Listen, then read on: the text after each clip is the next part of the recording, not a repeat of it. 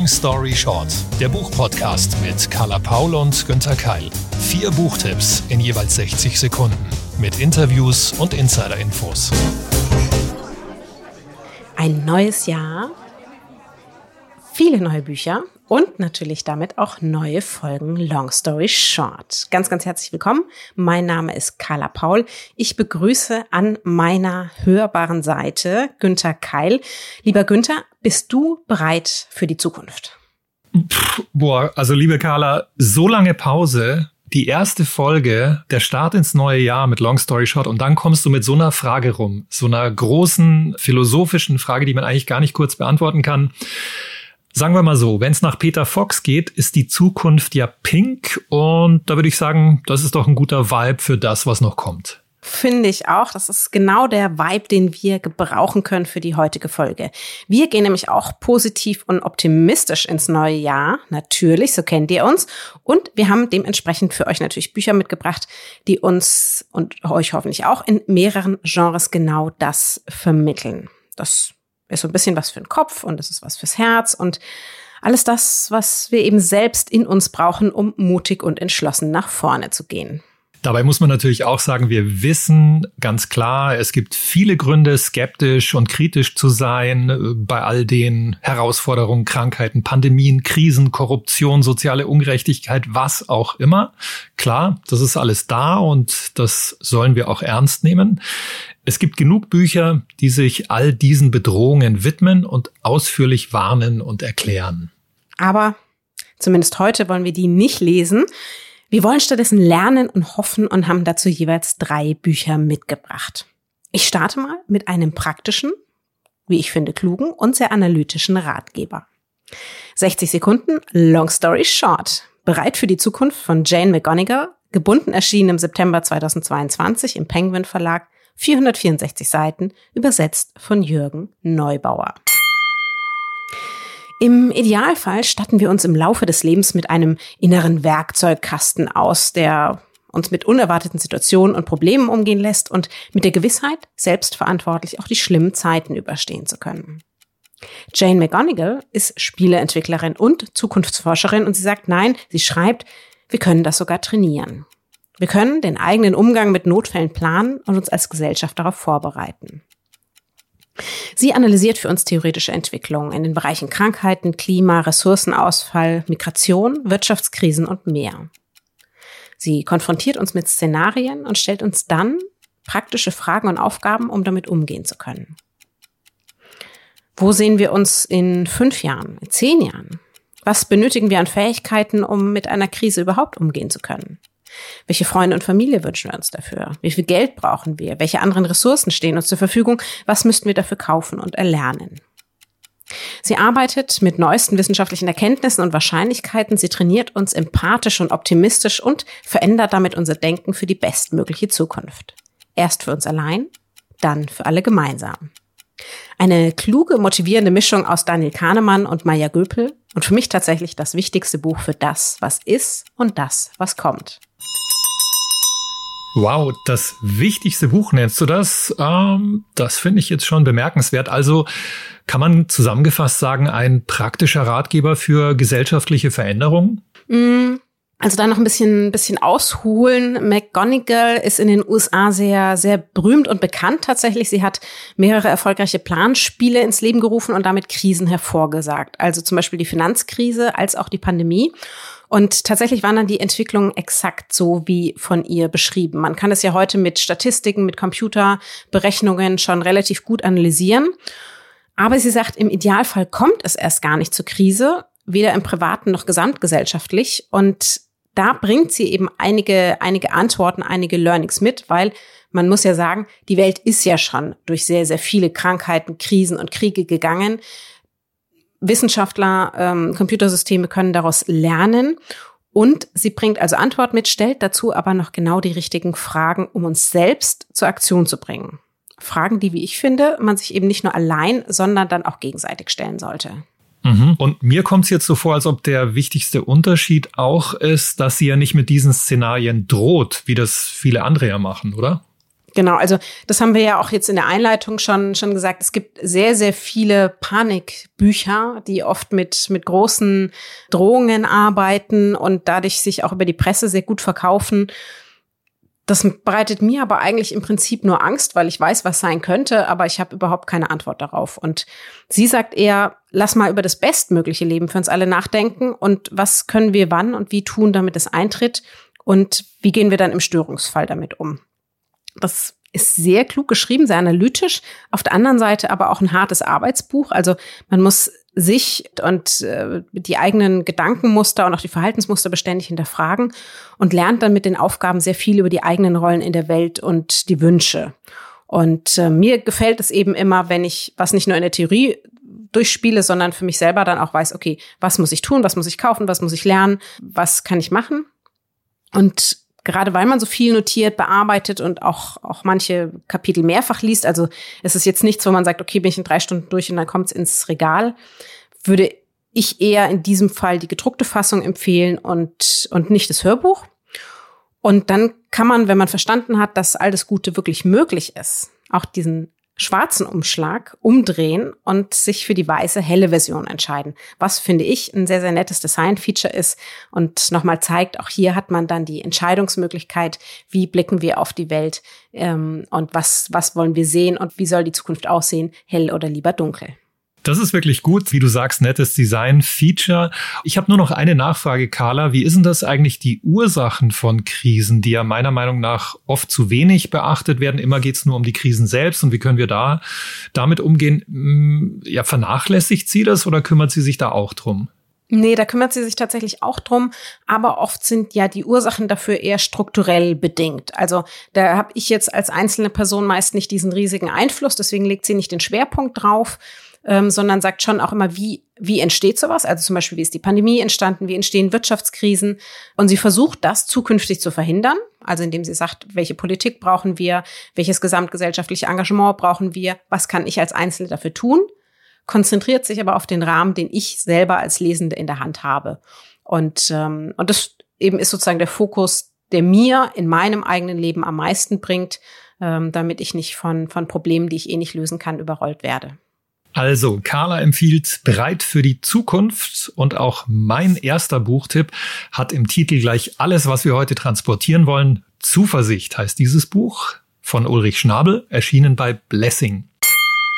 Ja, was für ein schönes Wort. Zuversicht. Es klingt ein bisschen leiser und weiser als Hoffnung oder Glaube. Und auch dieses Buch posaunt nicht laut raus, alles wird gut, sondern es nähert sich langsam auf vielen Wegen mit verschiedensten Geschichten und Erkenntnissen der Frage, wie bewahrt man seinen Lebensmut in Zeiten von Krisen, Krankheiten und Katastrophen? Ulrich Schnabel hat also keinen Ratgeber zum unbeirrten Optimismus geschrieben, sondern eine abwechslungsreiche Sammlung von Tipps und Inspirationen zusammengestellt. In kurzen, eingestreuten Kapiteln porträtiert er Menschen, die in aussichtsloser Lage ihre Zuversicht behalten haben. Zum Beispiel den schwerkranken Physiker Stephen Hawking oder Juliane Köpeke, die sich im Alter von 17 Jahren nach einem Flugzeugabsturz allein durch den peruanischen Dschungel kämpfte. Dann gibt's auch noch eine Geschichte über den Westafrikaner Jakuba Swadago, der in der Wüste einen Wald pflanzte. All diese Menschen haben eine innere Haltung der Zuversicht entwickelt. Aber können wir das auch? Ja, wenn wir wollen. Im Buch kommen Psychologen, Soziologinnen und Philosophinnen zu Wort. Sie geben Ratschläge und somit spannt dieses Buch einen weiten Bogen vom kleinen Hobbit und seiner Heldenreise über aktuelle wissenschaftliche Studien bis zu Viktor Frankl, dem KZ-Überlebenden, den Carla uns ja auch schon mal ans Herz gelegt hat. Das klingt auch nach einem Buch für mich. Ich bin ja, ähm, ja, eine, ein, immer im Training zu den Themen Resilienz und auch ein großer Fan von, von Dokumentationen von ähm, Menschen, wie du sie jetzt eben auch mit diesem Buch vorgestellt hast und guck immer so ein bisschen, was könnte ich mir denn für mich damit rausnehmen? Also gutes Konzept, finde ich, klingt auch sehr inspirierend und motivierend. Ist es eher chronologisch beziehungsweise thematisch aufgebaut? Kann man zwischen den Kapiteln springen?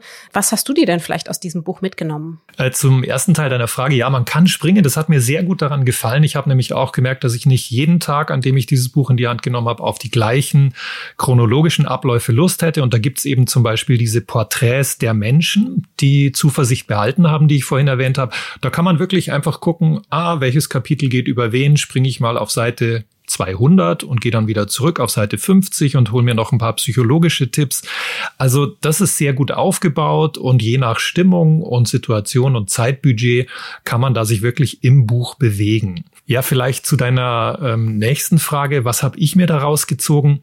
Witzigerweise ein Spruch, normalerweise mache ich das sonst auch nicht so, aber Konfuzius wird zitiert mit, es ist besser, ein kleines Licht anzuzünden, als die Dunkelheit zu verfluchen.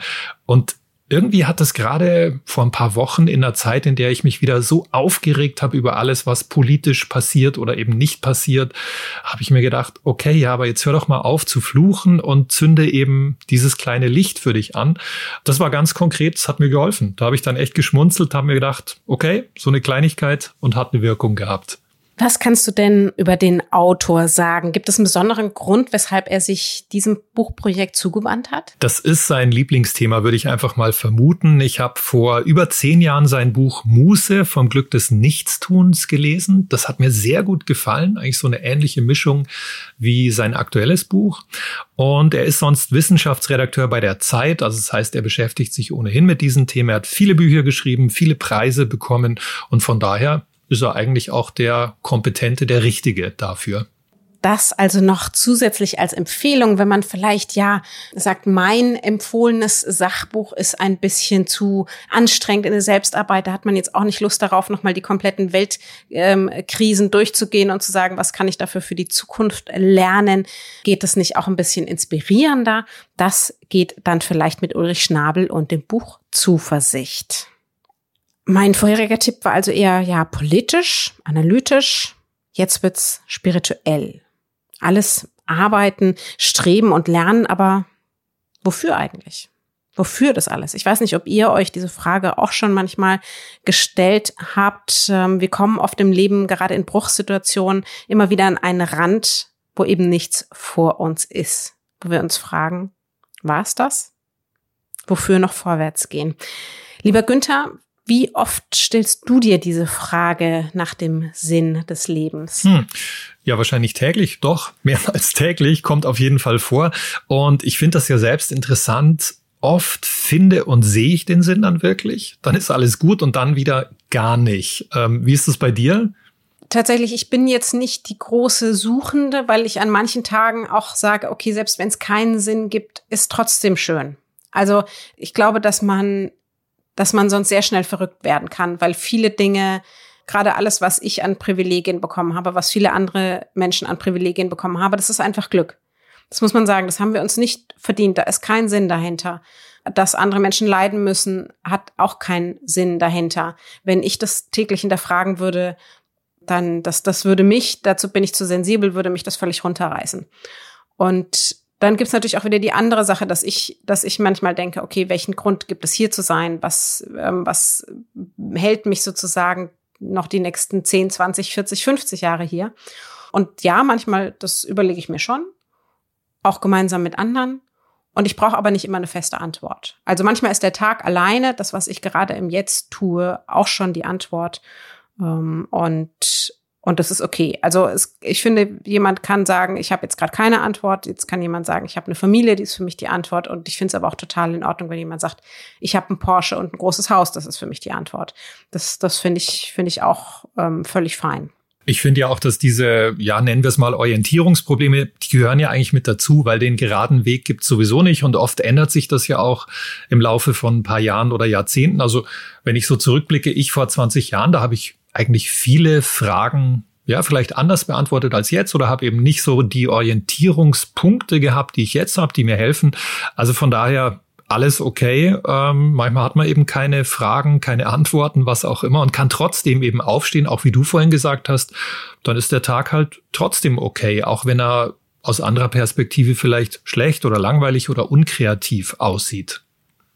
Genau, also es ist halt dann einfach ein, ein Baustein auf, auf diesem Weg. Und ähm, so ähnlich sieht beziehungsweise erkennt es auch der Autor meiner Buchempfehlung. 60 Sekunden Long Story Short. Yongei Mingyur Rinpoche mit auf dem Weg. 2019 erstmals veröffentlicht, inzwischen als Taschenbuch im BTB Verlag erhältlich. Übersetzt hat das Lieselotte Brugger auf 384 Seiten. Viele Jahrzehnte verbrachte der tibetische Mönch Rinpoche im Kloster und im täglichen Ablauf zwischen Gebet und Meditation.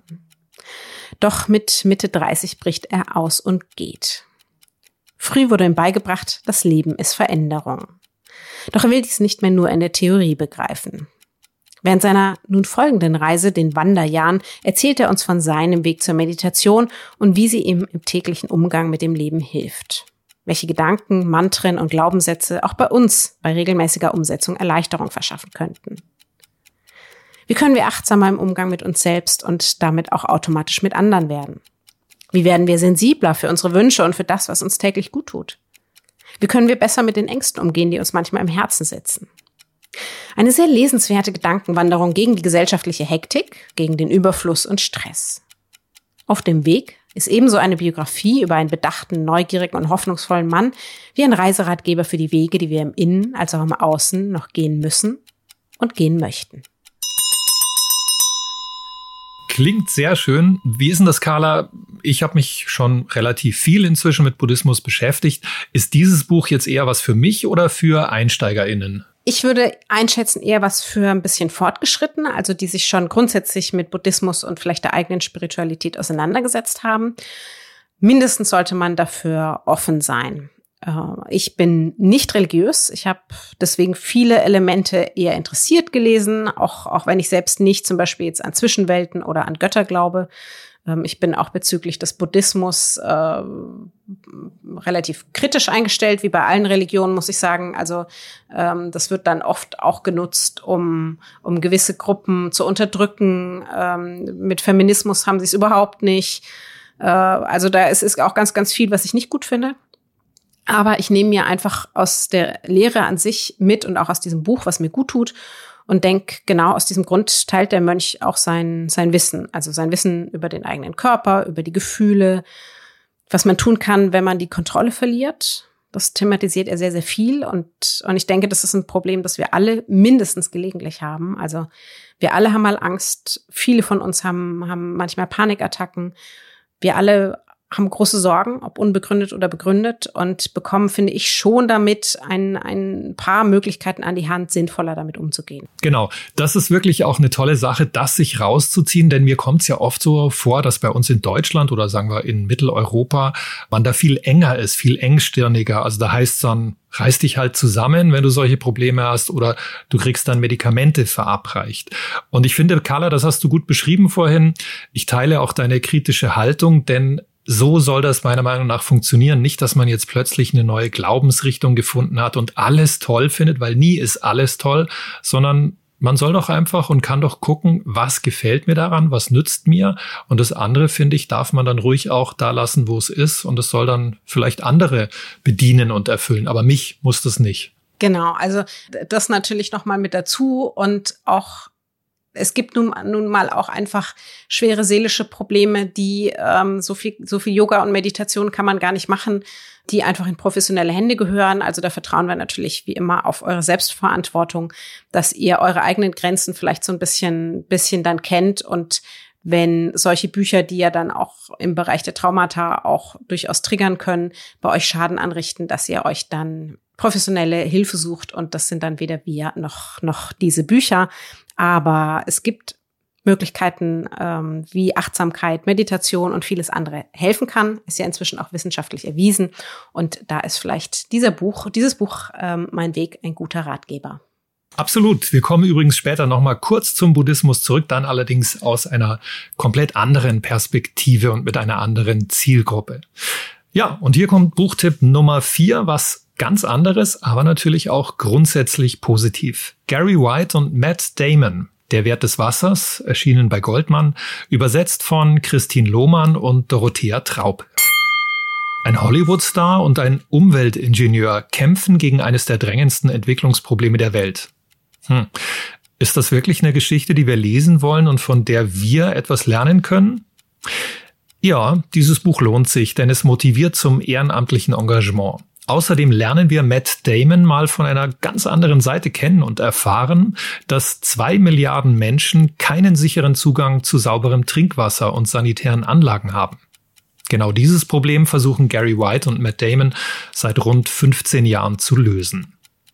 Es war übrigens Superstar Bono von U2, der Matt Damon dazu überredete. In Sambia Frauen und Mädchen zu begleiten, die täglich mehrere Stunden damit zubrachten, ihre Familien mit Wasser aus weit entfernten Quellen zu versorgen. Ja, das ist natürlich Zeit, die ihnen fehlte, um zu spielen, zur Schule zu gehen oder eigenes Geld zu verdienen.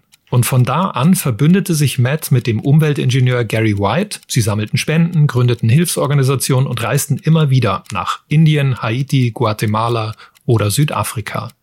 In diesem Buch zeichnen sie abwechselnd ihren Kampf für sauberes Wasser nach. Sie erzählen sympathisch, selbstironisch, glaubwürdig und motivierend davon, wie wichtig und erfüllend es ist, mehr zu tun als zu spenden.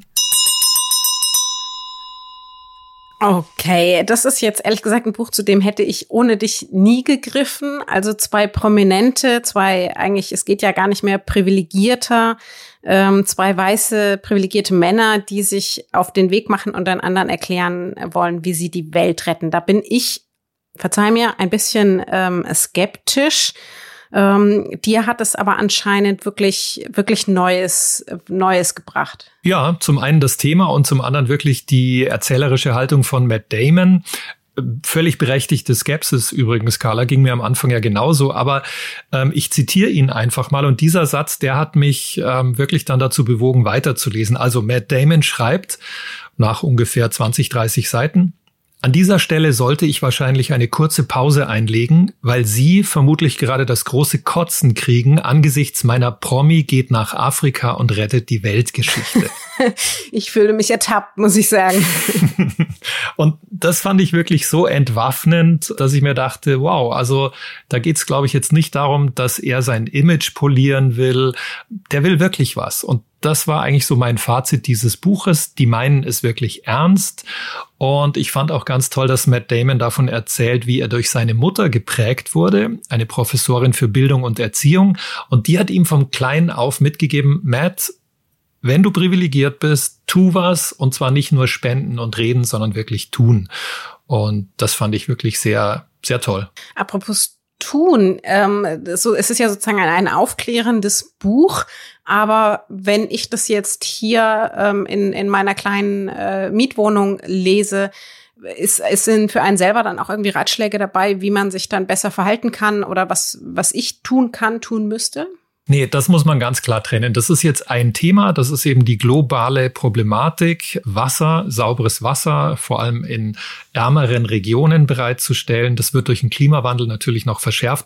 Darauf wollen Sie aufmerksam machen. Das ist aber ganz klar, hat mit unserem Leben in Deutschland nichts zu tun, beziehungsweise noch nichts zu tun. Wir alle wissen, Wasser wird das große Thema und das große Problem mit äh, Klimawandel, mit trockenen Böden. Also von daher gibt es schon eine, Verbindung zu unserem Leben, aber die die ist gering. Es geht eher um dieses Thema und wie ich finde, ähm, um das Beispiel, engagiert euch ehrenamtlich. Es macht Spaß, es lohnt sich und dazu kann dieses Buch wirklich beitragen. Das finde ich gut und tatsächlich muss man sagen, haben auch einfach prominente Menschen, die sich für soziale Zwecke einsetzen, einfach viel, viel, viel mehr Reichweite, als es jede kleine NGO hat und können dadurch nochmal, man sieht es ja auch an Angelina Jolie und vielen anderen, einfach nochmal eine ganz andere Aufmerksamkeit ähm, für ein Thema auch bei, bei äh, in, in vielen Medien erreichen. Ähm, da hätten wir sozusagen, wenn wir uns einsetzen, gar keine Chance ja, von den ganz Großen, die was tun, zu dem, was wir im Kleinen tun können. Neujahrsvorsätze, hm, die sind auch schon ein bisschen rum und sind ja auch eigentlich eher was für junge Menschen. Wer erstmal in unserem Alter ist, der weiß, dafür ist keine Zeit mehr. Die Veränderung muss jetzt stattfinden. Deswegen von mir noch ein kleines Buch für alle, die sagen, das und das Verhalten an mir, mm, mm, mm. Das finde ich nicht so richtig gut. Es bereitet mir immer wieder Probleme. Das will und werde ich ändern. Aha, Carla, du meinst also zum Beispiel fünf Kilo abnehmen in zwei Tagen, immer lächeln und solche Geschichten? Ja, ja, ja, genau. ähm, aber das habe ich ja alles längst hinter mir. Also das ist natürlich immer so eine Sache mit den Glaubenssätzen. Ich glaube, jeder von uns hat auch manchmal solche Sachen im Kopf. Ne? Also das, da, da trägt natürlich auch Instagram dazu bei und die gesamte Medienwelt, dass, dass man sowas auch mal im Kopf hat. Aber ähm, so, wir sind ja erwachsen und wir kennen und, und hören uns ja jetzt schon eine ganze Weile. Also ihr wisst, mit, mit eher so billiger Filteroptimierung haben wir es nicht zu tun und das aus gutem Grund. Ihr müsst selbst entscheiden, was ihr wollt, wünscht und was ihr überwinden wollt, aber das eher ähm, für uns lieber in einem eher realistischen Sinne. Mhm, ja, und das geht ja, so sieht die Wahrheit ja aus, ganz langsam und in kleinen Schritten. Exakt, exakt. Genauer gesagt in Tiny Habits. 60 Sekunden, long story short. Dr. BJ Fogg mit die Tiny Habits Methode. 2021 im BTB Verlag erschienen auf 448 Seiten, übersetzt von Felix Meyer. Große Vorsätze, kleine Wirkung.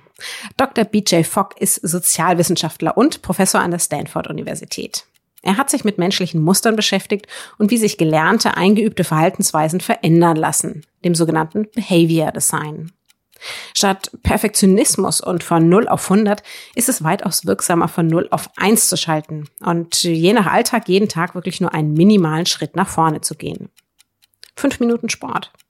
Eine halbe Seite schreiben. Ein Gericht pro Woche selbst kochen. Und den Misserfolg, das heißt Rückschritte und Phasen, in denen wir wieder in alte Muster zurückfallen, ja, die sollten wir doch lieber gleich einberechnen und uns dafür genug Raum lassen. Klingt langweilig?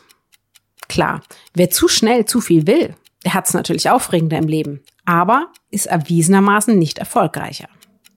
Fogg erklärt an vielen Beispielen, über welche Motivation und welche Umstände wir uns klar werden müssen und wie wir das neue Verhalten erlernen können, wenn wir dafür die Möglichkeiten schaffen. Das ist eine analytische, aber auch praktische Mischung für nahezu jeden und lehrt einen beim Lesen noch einmal viel über die eigenen Glaubenssätze, den Unterschied zwischen eigenen und fremden Wünschen und den tatsächlichen Gründen dahinter. Aber ein Nachteil, tja, was soll ich sagen, hat dieser erfolgsversprechende Ratgeber?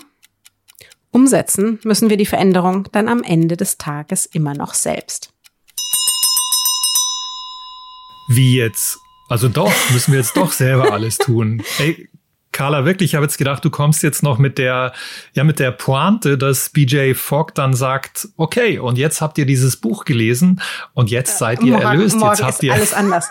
ähm, ich ich finde es immer ganz gut, dass man sich auch mal anguckt, okay, warum habe ich eigentlich so lange so eine Verhaltensweise? Weil irgendwas, also irgendwas muss die ja erhalten, irgendwas Gutes muss die ja bisher für mich getan haben, sonst hätte ich die ja längst easy cheesy abgelegt. Ähm, Komfortzonen haben ja einen guten Grund oder Sicherheitszonen, in denen wir uns bewegen. Und, ähm, und manchmal wird einem dann ja auch klar mit solchen Büchern, okay, eigentlich, wenn ich jetzt, also ein Beispiel ist zum Beispiel ja dieses irgendwie zehn Kilo abnehmen in zwei Tagen. Also was, warum genau will man eigentlich dünn sein? Oder, oder warum will man einen Porsche vor der Tür stehen haben? Oder warum will man sozialer sein und sowas? Dem noch ein bisschen mehr auf den Grund zu gehen und bei den Sachen, die wirklich im Rahmen der Veränderung liegen und wo man auch sagt, weiß ich nicht, zum Beispiel vielleicht wäre wär man gerne pünktlicher oder sowas ähm, oder würde gerne mehr für die Weiterbildung tun und sich deswegen abends immer noch mal hinsetzen. Wie lässt sich das wirklich realistisch umsetzen in unserem eh schon ja meistens sehr ähm, disziplinierten Alltag. Also ähm, ich kenne jetzt, in, ich, ich kenne zum Beispiel überhaupt keinen faulen Menschen oder wo ich sage, ja, reiß dich mal zusammen, das wird ja wohl möglich sein. Da gibt's schon immer gute Gründe, warum es so, warum Menschen so sind, wie sie sind. Und dem nähert er sich, finde ich, sehr rational an. Und, und deswegen waren für mich auch noch mal ein, zwei, drei neue Kniffe dabei, ähm, wie ich meinen eigenen Verhaltensweisen vielleicht beikomme. Mhm, finde ich eine sehr gute Methode. Ähm, aber natürlich frage ich mich immer wieder bei mir, seit vielen, vielen Jahren schon, was ist denn der versteckte Grund dafür, dass ich immer spät abends noch lange nach dem Essen äh, Nüsse, Chips und so Sachen mir reinstopfe? Kannst du mir da als weiterhelfen nach der Lektüre des Buches? Also ich sehe schon, wir müssen in, in einer der nächsten Folgen nochmal Bas Kast einladen, lieber Günther. oh ja. Wir, wir haben doch an diesem Thema schon zusammengearbeitet. Mhm wo wir vielleicht noch mal rund ums intermittierende Fasten äh, und Co. Also demnächst in unserem Gesundheitspodcast mit Bas Kast zusammen. Nein, also genau das ist es. Also wo man sich das noch mal anguckt und vielleicht auch auch sagt, Also ist es wirklich so schlimm? Ist es nicht okay, wenn man einfach um zehn sich nochmal einen Schokoladenregel reinschiebt und dann glücklich ins Bett geht? Who cares? Ist doch schön. So. Mhm. Also vielleicht kann man sich auch einfach mit manchen Verhaltensweisen auch, auch einfach befrieden und, und für sich annehmen. Auch das ist eine Lösung. Absolut, genau. Und ähm, das geht euch, die uns zuhören, vielleicht ja auch oft so. Ihr habt mich jetzt gerade dabei ertappt. Ich verfolge oder befolge nicht die Ratschläge von Büchern, die ich selbst hier vorgestellt habe in Long Story Short. Aber das liegt vielleicht daran, dass ich glaube, Carla, den Gesundheitskompass von Bas Kass, den haben wir, glaube ich, hm, im ersten oder im zweiten Jahr von Long Story Short vorgestellt. Ne? Also das ist jetzt meine Ausrede es ist schon ein bisschen her, aber ich freue mich, weil es kommt ja jetzt der sozusagen der Seelenkompass von Bas Cast mhm. in diesem Jahr. Ich bin sicher, wir werden noch drüber sprechen und dann ist das vielleicht auch noch mal ein guter Reminder, noch mal in das äh, vorherige Buch über den Körper reinzugucken ähm, und zu sehen, ob, ob man da noch mal was für sich, für sich mitnehmen möchte. Ganz genau. Und hier kommt der sechste und letzte Tipp in unserer Positiv-Einstiegsreihe für 2023. Ich pflanze ein Lächeln von Thich Nhat Hanh, erschienen bei Goldmann, übersetzt von Jürgen Saupe. Am Vorwort erkennt man meistens schon, wohin ein Buch sich entwickelt. Wenn der Dalai Lama das Vorwort geschrieben hat, wie in diesem Fall, ist die Richtung klar. Hier geht es darum, Frieden in sich selbst zu finden, vor allem durch bewusstes Atmen und im Alltag gelebte Achtsamkeit. Der Dalai Lama schreibt, dass dieses Buch des vietnamesischen Mönchs ein Reiseführer ist. Wohin geht die Reise? Klar, zu sich selbst und im weitesten Sinne zu mehr Frieden und Liebe. Und jetzt kommt das Erstaunliche. Das Reiseziel erreichen wir nicht durch große Worte oder spektakuläre Aktionen, sondern durch ganz einfache Schritte, von denen Thich Nhat Hanh in leicht verständlichen, klaren Worten erzählt. Also, die Reise führt immer wieder übers bewusste Einatmen und Ausatmen. Dazu können wir uns bestimmte beruhigende Sätze aufsagen, die der buddhistische Lehrer im Buch festhält. Oder beim Gehen oder beim Geschirrspülen, Lächeln und Atmen macht alles gleich ein bisschen besser. Oder wir übernehmen eine Tradition aus Vietnam, das finde ich auch sehr schön. Wenn wir irgendwo Glockenläuten hören, bleiben wir einfach stehen und lauschen. Ganz kurz, ganz effektiv. Ja, und wem das zu banal vorkommt, der hat es einfach noch nicht versucht. Und zugegeben, ganz so einfach ist die einfache Reise dann doch nicht. Probiert's einfach mal aus. Es gibt kaum einen besseren Lehrer Thich Nhat Hanh, der vor einem Jahr mit 96 Jahren gestorben ist. Früher habe ich ehrlich gesagt ähm, vieles von dem, was in diesen Büchern steht, für ziemlichen Quatsch gehalten. Mhm. Aber glücklicherweise lerne auch ich in meinem Leben dazu und ähm, wende jetzt doch einiges an. Wir hatten das vorhin schon, dass, dass wir da ja auch eine Gemeinsamkeit haben über den Buddhismus. Und ähm, für mich ist eine Achtsamkeitsübung, die ich dann oft mache, wenn mir gerade alles zu viel ist, dass ich so mit den Sinnen arbeite. Also ich schließe die Augen und, und zähle fünf Dinge auf, die ich rieche, fünf Dinge, die ich höre.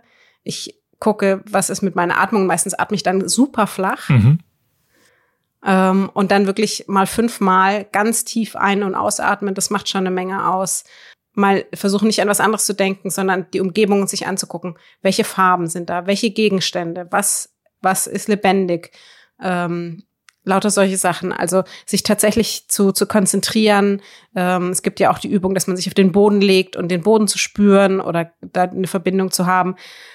Ich möchte nicht mehr ohne diese Achtsamkeitsübungen leben. Mich, mir macht's mein Leben schöner. Ähm, das löst die Probleme nicht, aber ich kann einfach besser damit umgehen. Und deswegen würde ich auch diese, das, was in Ich pflanze ein Lächeln vorkommt, ähm, tatsächlich mit unterschreiben. Wenn man optimistischer durchs Leben geht und sich selbst in den schlimmsten, schattigsten Lebenssituationen dazu entscheidet, nach vorne und ins Licht zu gehen und ein Lächeln aufzusetzen, ist, war für mich dann immer doch die bessere Entscheidung und ähm, dann auch schon einiges an Kraft wieder gewonnen. Das hast du super beschrieben und das funktioniert immer wieder, zwischendurch auch mal nicht, finde ich. Aber genau das ist es, sich an die Dinge, die einem selbst helfen, erinnern und dann einfach beim Atmen, Gehen oder was auch immer, Sitzen ähm, praktizieren. Und das war so schön an dem Buch, dass ich auch was, was ich schon hundertmal irgendwie gelesen habe und was einem fast schon auf die Nerven gehen kann. So dieses beim Einatmen stellst du dir vor, dass du Ruhe einatmest und beim Ausatmen ja. stellst du dir vor oder machst es einfach, dass du lächelst, ja. Und der Witz ist, wenn du es einfach nur stur befolgst, merkst du, dass ja, sich die Wut verringert, dass deine Stimmung sich bessert. Und das meinte ich vorhin mit dem mag banal klingen, aber hat einfach wirklich eine, ähm, eine tolle Wirkung. Ja, also äh, ich finde es leider, also ich finde es schade, dass viele Bücher oder viele grundsätzlich viele Inhalte so verkitscht werden. Mhm. Ähm, das heißt, man hat dann oft ziemlich kitschige Titel und dann sind irgendwelche Seerosen vorne auf dem Cover drauf mhm. und wo ich mir denke, okay, kein vernünftiger Mensch greift doch zu diesen Büchern. Dabei ist das, was drin ist, ja sogar oft wissenschaftlich bewiesen und wird auch von Ärztinnen empfohlen. Es ist völlig klar, was da im Körper passiert. Und dann tut mir das total leid, dass eben viele denken, es wäre völliger Nonsens aufgrund der Verpackung. Ja. Also ich kann euch nur ermutigen oder vielleicht ihr könnt ja auch uns jederzeit immer noch nach Buchempfehlung fragen dann vielleicht doch mal dazu zu greifen. Traut euch. Ja, mir ging das ganz genauso. Und gerade von Titch Nathan gibt's wirklich Bücher, auf denen ähm, außen genau die Gestaltung so ist, wie du gesagt hast. Äh, ja, jedem das seine, jedem sein Geschmack. Aber ich habe früher auch immer gedacht, oh Gott, oh Gott, wer, ja. wer kauft sowas? Wer liest sowas? Ähm, ja, lasst euch davon nicht ähm, täuschen. Jetzt wisst ihr, wir, genau. wir. Wir sind's und wir stehen dazu. Und wir besprechen sie sogar im Podcast. Das war heute unsere ja, Jahresanfang Optimismus Folge. Ich hoffe sehr, dass äh, bei den sechs verschiedenen Büchern für euch ein bisschen was dabei war. Vielleicht habt ihr auch Lust, tatsächlich uns mal sozusagen eure Seelentröster Bücher zu empfehlen. Ähm, freuen wir uns natürlich sehr. Das war's für heute mit Long Story Short. Sechs Bücher, die nächste Folge gibt's dann natürlich wieder in zwei Wochen. Und da haben wir dann natürlich auch wieder fiktionale Stoffe für euch dabei, Romane, Kurzgeschichten und so weiter. Und ihr wisst, die Links zu den besprochenen Büchern, die findet ihr in unseren Show Notes. Alle Infos zu den Titeln gibt's dort sowie auf longstoryshort-podcast.de. Zu Risiken und Nebenwirkungen lest am besten einfach den Klappentext oder fragt die Expertin. Das sind zum Beispiel die LieblingsbuchhändlerInnen vor Ort. Und auch im neuen Jahr freuen wir uns über eure Bewertungen und Feedback auf allen Plattformen sowie unseren sozialen Kanälen. Ein großes Dankeschön an alle, die das schon gemacht und uns bewertet haben. Long Story Short ist eine Kooperation zwischen Carla Paul, Günter Keil und der Penguin Random House Verlagsgruppe. Happy Reading!